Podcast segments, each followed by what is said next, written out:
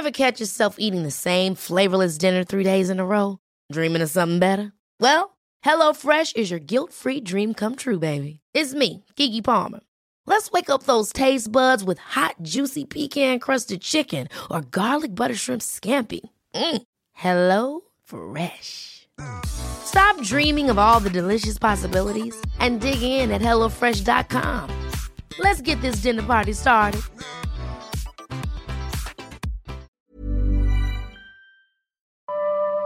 Visa pour euh, Tokyo, bienvenue sur le podcast du Dauphiné Libéré avec euh, les athlètes de notre région en route euh, pour les Jeux Olympiques au, Japon.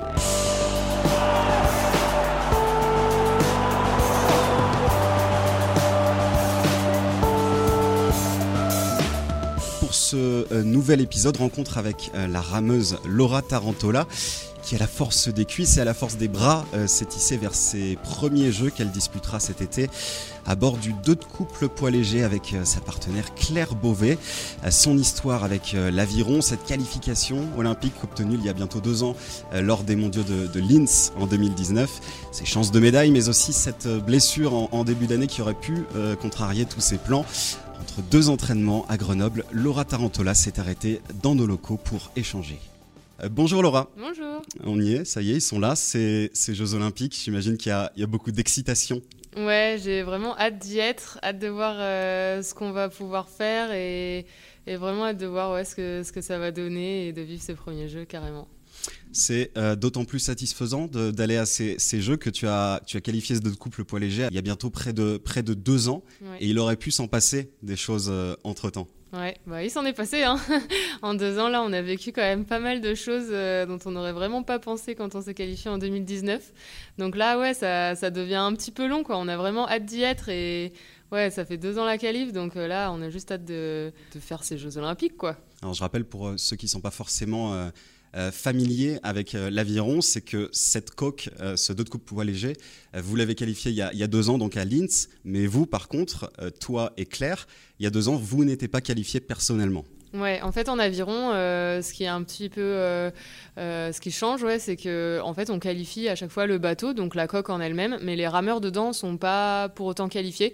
Il peut très bien y avoir des rameurs qui qualifient le bateau l'année d'avant les Jeux, et puis l'année des Jeux, bah, qui se font battre au niveau national, et du coup, c'est d'autres rameurs qui prennent leur place. Donc oui, le- les noms sont jamais officiels trop tôt, mais en tout cas, le bateau était qualifié, donc c'était de bon augure, et nous, c'était vraiment notre objectif, quoi. Mhm. Ce changement de, de rameur, c'est ce qui est arrivé notamment avec, avec les, frères, euh, les frères Thibaut et Guillaume euh, Turland dans ton club. Ouais. euh, qui n'ont pas qualifié le bateau, bateau. leur bateau pour, euh, pour Tokyo, mais qui vont y aller en ayant battu euh, les autres frères, les frères Onfroy, qui eux l'avaient qualifié. Voilà, Ouais. c'est, assez spécial et justement cette attente depuis le moment de la, la qualification de ce bateau, c'est deux ans d'attente quasiment. C'est long, c'est très très long. Est-ce que, bah, est-ce que ça pèse d'attendre euh, autant de temps? Ouais, ouais, ça, c'est clair que ça pèse. Après, euh, c'était, enfin, c'est long, mais en même temps, il s'est passé aussi énormément de péripéties, donc euh, c'était pas juste de l'attente, c'était vraiment, on a essayé de prendre euh, chaque chose qui vienne, euh, bah, comme elles sont, quoi, un Covid, un confinement, après un report, un autre report. Quand est-ce que ça va être exactement Là, maintenant que c'est vraiment calé, bouclé, bah, cette année, ouais, on, on l'envisageait avec plus de sérénité dans ce sens-là, parce que c'est vrai qu'il y a un quand même un moment où on était vraiment dans le flou, donc ça c'était la période la plus compliquée.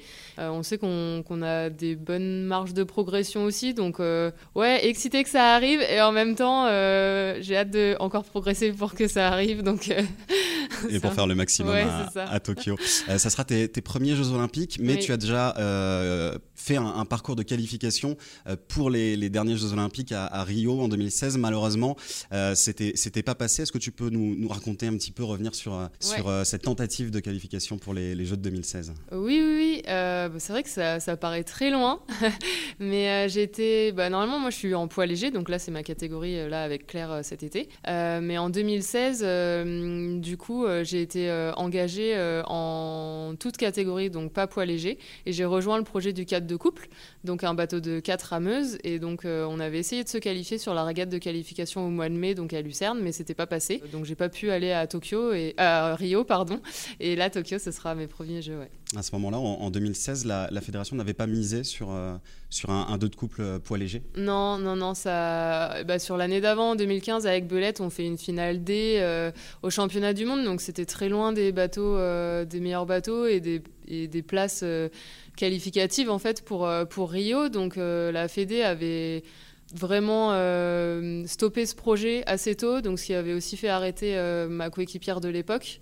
Donc en fait, je me suis retrouvée un petit peu toute seule et, euh, c'est vrai que là, c'était le flou, quoi. Donc on m'a proposé ce projet-là. Forcément, j'ai sauté sur l'occasion parce qu'une régate de qualification et s'entraîner pour les Jeux, c'est quand même c'est quand même quelque chose et je pense que ça m'a énormément servi au niveau expérience, mais c'est clair qu'on n'avait ouais, on pas réussi à se, à se, qualifier. Quoi. Mmh. Et parce que aussi les, les Jeux Olympiques, pour euh, quelqu'un qui fait de l'aviron, pour une rameuse comme toi, les Jeux Olympiques, c'est, le Graal en quelque sorte, c'est la consécration. Ouais, carrément. Bah oui, oui, c'est tous les 4 ans. L'aviron, c'est un sport qui est quand même peu, euh, peu connu du grand public, donc on le voit à la télé euh, bah, tous les 4 ans. Quoi. Les gens le regardent surtout sur cet événement-là. Donc c'est forcément quelque chose de grandiose. Après, et puis c'est tout, ouais, toute l'organisation autour, euh, d'être, euh, de voir tous les autres Français, la délégation française, etc. Enfin, je pense que ça va être quelque chose de, grandiose, même si forcément avec les conditions sanitaires, ce sera pas, je pense, les Jeux de d'habitude, mais ça restera des Jeux Olympiques. Donc je pense qu'on va en prendre plein les yeux, quoi, et j'ai hâte.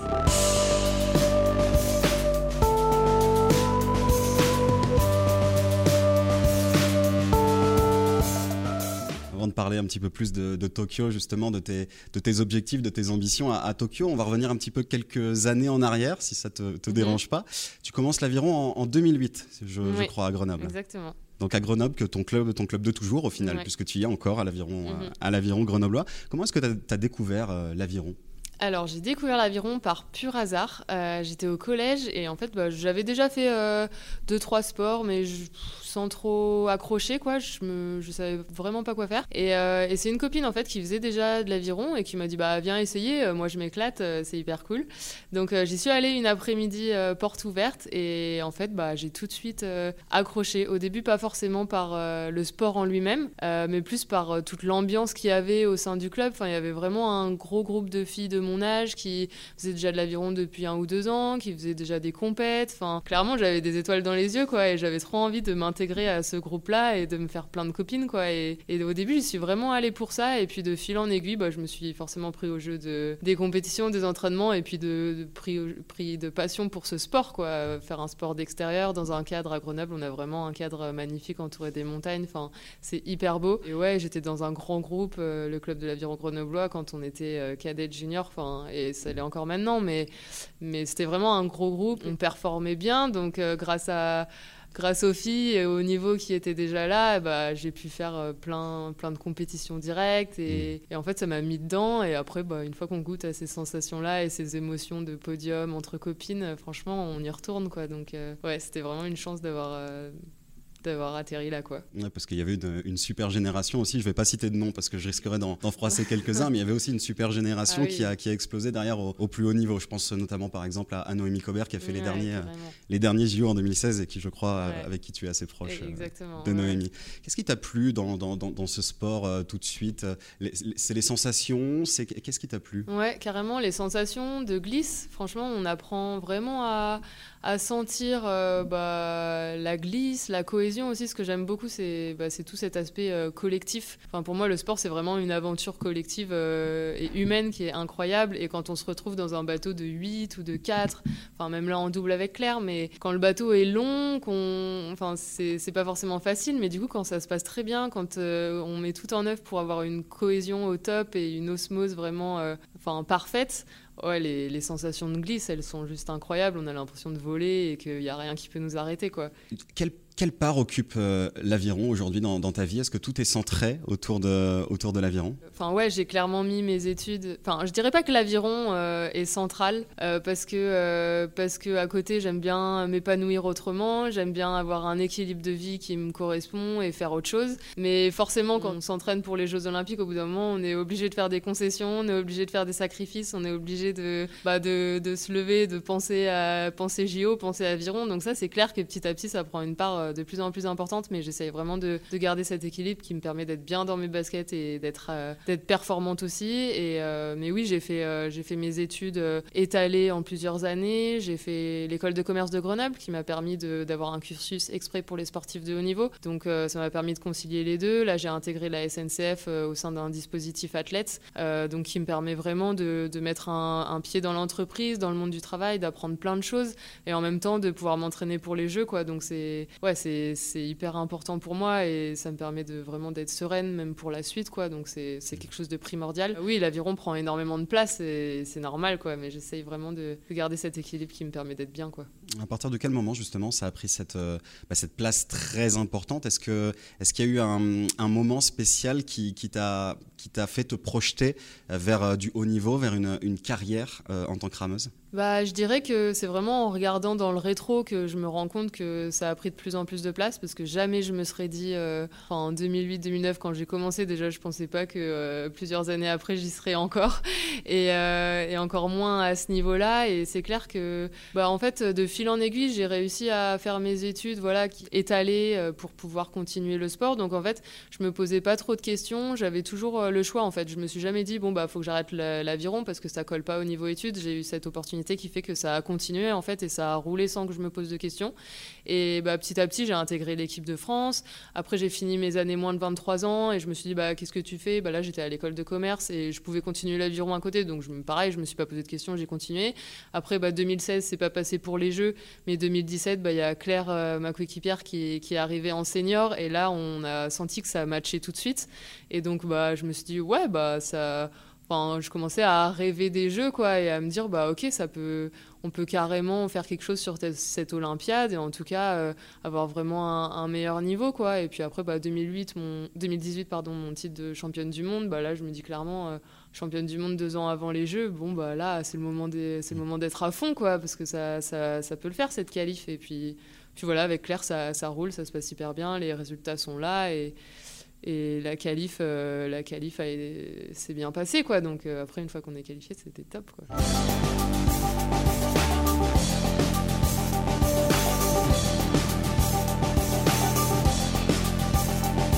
Ça fait 4 ans, hein, depuis 2017, que vous êtes euh, associé avec Claire. vous y avez cru dès le début à, ce, bah, ce, duo que, que, vous avez monté en 2017 Ouais, carrément. Franchement, les premières sorties, euh, je m'en souviens, on, se faisait déjà plaisir et franchement, ça a tout de suite matché. Et même, euh, même sur les compètes, quoi, on fait le, premier championnat du monde euh, ensemble, bah, on finit septième, quoi. On, échoue à rentrer en finale, mais on finit septième. Et nous, nous les sept premiers, c'est l'année avant les Jeux, c'est ceux qui se qualifient, quoi. Donc on se dit bon, bah là, ça aurait été l'année avant les Jeux, on est dans le quota, quoi. Donc ça veut le faire. Et ouais, non, franchement, ça on sentait en tout cas qu'il y avait quelque chose à faire. Quoi. Ça allait pas être simple, c'est sûr, une qualif olympique, mais on sentait que, que, que ouais, on, pouvait être présente. Quoi. Outre le côté sportif, vous êtes aussi euh, bah, très souvent ensemble au final avec Claire. Mm. Il y a tous ces stages, il y a tous ces entraînements, toutes ces compétitions. Ça, fait, ça développe un lien euh, très particulier? Ah bah ça c'est sûr, oui. Carrément. Bah là, en année olympique, euh, pour être, euh, pour parler concrètement, euh, sur 365 jours, on est 250 jours en stage, quoi. Donc, je la vois plus que ma famille, plus que mon copain. Enfin, clairement, on partage notre vie ensemble, quoi. C'est devenu une super amie. Et heureusement, parce que si on s'entendrait pas, ce serait, compliqué, parce, parce qu'il y a les entraînements, mais il y a aussi toute la vie en dehors, quoi. Et c'est clair qu'il faut bien s'entendre. Et on a cette chance-là de, ouais, de bien s'entendre. On n'a pas forcément les mêmes centres d'intérêt, mais c'est ce qui fait aussi notre, notre richesse et notre complémentarité donc, euh, ouais, non, c'est chouette, ça, roule. C'est très important de bien s'entendre justement pour euh, ramer ensemble sur un, sur un même bateau. Ouais, bah, je pense. Hein. Enfin, je sais pas. Euh, après, peut-être que certains n'ont pas besoin et certains sont là juste pour, pour donner le meilleur d'eux-mêmes sur le moment et peu importe avec qui ils rament. Mais moi, j'ai vraiment besoin de, de me sentir à l'aise dans mon projet, dans mon équipe, d'être vraiment en confiance, de pouvoir faire confiance à l'autre, de s'éclater. parfois, pendant des entraînements, bah, on se prend des fous rires. Enfin, c'est bête, mais quand on est en stage 250 50 jours par an. Le sport, c'est vraiment pas facile tous les jours. Il y a des entraînements qui sont durs. Euh, il y a des entraînements où on n'avance pas, on est nul et en même temps, bah, faut continuer à avoir la motive et se dire qu'il y aura des jours meilleurs, quoi. Et si on n'est pas soudé dans ces moments-là, oh, je pense que c'est hyper compliqué, quoi. Mmh. Il faut serrer les coudes par, euh, par moment. Carrément.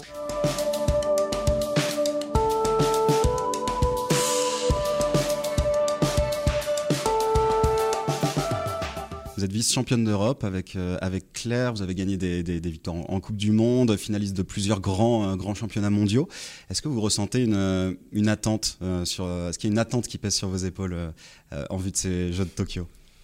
Euh, je sais pas s'il y a une attente. Franchement, j'essaye vraiment pas d'y penser. Euh, j'essaye de, enfin vraiment avec Claire et Fred, enfin on est un groupe euh, très soudé. On sait ce qu'on doit faire. On va miser sur nous et pas penser à ce qui peut se dire à côté. Après, on est dans une catégorie où c'est tellement dense et tellement relevé que ça va se jouer à rien. On peut faire première comme euh, septième et, et les autres inversement. Enfin, ça va vraiment se jouer à rien. Donc oui, clairement, on fait partie des, on fait partie du peloton quoi. Après, il y en a d'autres qui sont aussi favorites et plus que nous. Donc, euh, ouais, non, la place qu'on a, moi, elle me va très bien. On n'est pas favorite, mais en même temps, on n'est pas outsider non plus. On est, on est dans le tas. Les gens, enfin voilà, il va falloir compter sur nous, mais euh, sans complexe, quoi. Oui, parce qu'on l'a pas évoqué, en catégorie poids léger, mhm. euh, le 2 de, le 2 de couple est le seul bateau en, catégorie poids léger, poids léger en, en, couple. Ouais, c'est ça, exactement. On est en poids léger, donc c'est le seul bateau qui est olympique. Donc à chaque fois, en fait, on se retrouve contre les deux meilleurs de chaque nation, quoi. Donc ça fait que c'est une densité qui est énorme et que c'est pas comme, enfin ouais, c'est différent de quand on est en toute catégorie, où il y a le 8, le 4, le double, le skiff, etc. Ça, ça diversifie un peu. Et, ça... et voilà, et nous, c'est clair que bah, à chaque fois, on tombe contre les deux meilleurs de, chaque nation. Donc ça fait des courses hyper relevées, hyper serrées. Et ouais, on va tout donner. Quoi. Donc à chaque fois, il faut être au top et il n'y a, a pas vraiment ce droit à l'erreur. C'est pas permis pour vous. Ah non, non, non. Le moindre. puis ça se jouera tellement à rien que je pense que le moindre, le moindre petit grain de sable dans la mécanique, euh, ça va se payer cash. Quoi. Donc euh, on va essayer de tout mettre euh, de notre côté pour, pour être en tout cas à notre top niveau. Et puis on verra ce que ça donnera. Quoi.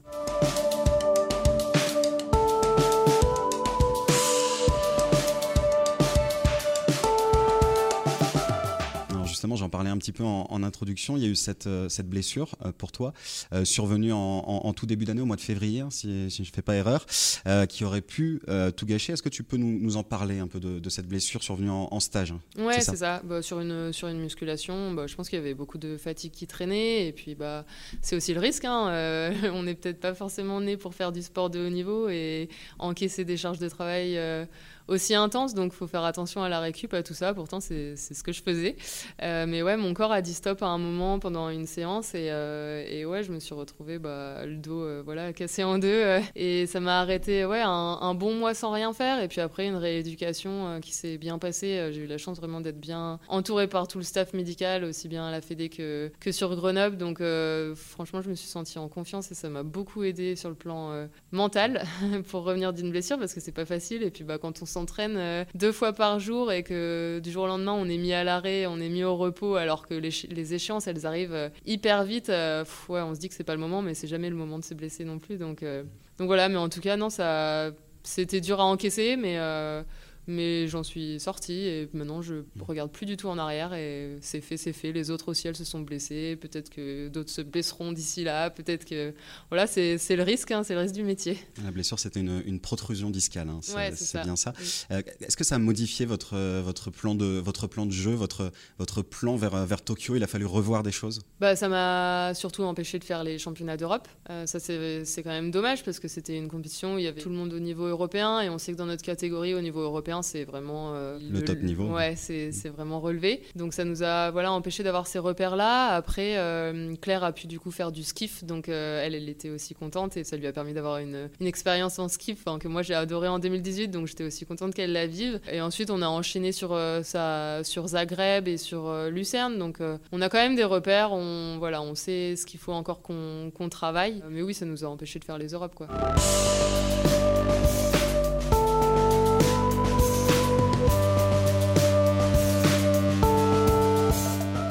Tu l'as dit, retour à, Zagreb, vous remportez l'étape de Coupe du Monde. Euh, et puis euh, il y a Lucerne, donc podium, troisième place, hein, c'est ça, à, Lucerne.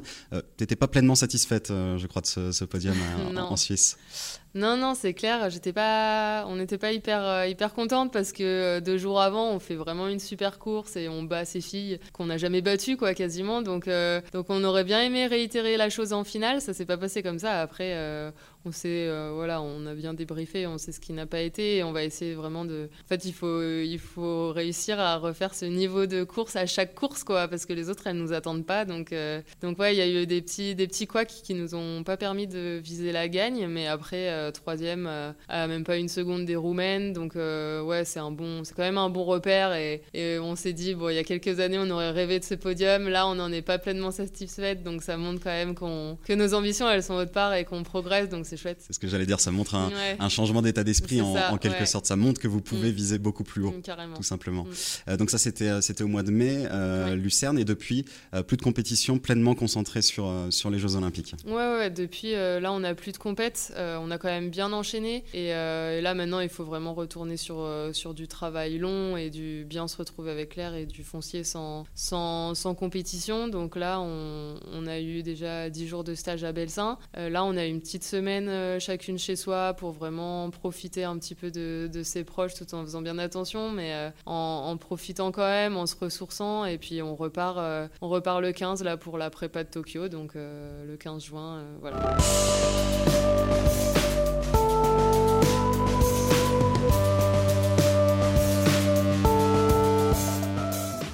Précise mhm. que, que cet entretien est, enregistré euh, le 7 juin. On est bien le 7 juin, c'est ça? La veille de ton anniversaire d'ailleurs. bon anniversaire en, avance. Et donc euh, que, que, depuis tu seras reparti effectivement à, à ah pour la fin de, pour la, fin de, la, de la préparation olympique, puis euh, direction Tokyo. Qu'est-ce que tu feras d'ailleurs La première chose que tu feras en arrivant à, à Tokyo? Ah, franchement, euh, je sais pas. En arrivant à Tokyo, bah, j'ai envie de dire un test PCR parce que c'est ce qu'on nous a dit, qu'on allait tout de suite être mis à l'écart euh, dans l'aéroport en faisant un test PCR. Donc ça fait pas franchement rêver, rêver mais, euh, mais ouais, non, je sais pas. On va, bon, on va quand même rester, un, rester focus, quoi. Mais, mais c'est clair qu'on va essayer de prendre tout ce qui est bon à prendre, mais sans trop s'éparpiller. Donc c'est un, un, peu le risque au, jeu, quoi. Mm. Donc on en a bien été averti, donc on va en profiter, mais tout en étant concentré, quoi. C'est vrai que ça aurait été plus sympa d'arriver dans une atmosphère euh, plus festive, on va dire, euh, pour des Jeux Olympiques. Mais ça, ça sera dans trois ans à, dans trois ans à Paris. Quel souvenir est-ce que tu comptes euh, ramener de, de Tokyo? Attention, c'est une question un peu piège. Quel souvenir bah, la, la médaille d'or, je sais pas, ce serait juste incroyable, quoi. La médaille d'or, un podium, enfin, ouais, ramener un truc concret, euh, genre une médaille autour du cou, quoi. Ce serait déjà pas mal, effectivement. Euh, merci beaucoup, Laura, pour, euh, pour ce moment. Merci à vous, c'est chouette. Et puis rendez-vous à partir du, du, 24 juillet pour suivre le dos de couple poids léger aux, Jeux Olympiques et, et, on espère bien sûr te retrouver à l'occasion de la finale qui aura lieu le, le, 5 jours plus tard, le 29 juillet. J'espère aussi. Merci. Merci beaucoup d'avoir écouté jusqu'au bout euh, ce nouvel épisode de Visa pour euh, Tokyo. Et rendez-vous très bientôt sur euh, le site internet du Dauphiné Libéré pour une nouvelle rencontre avec un autre athlète olympique de notre région. Merci.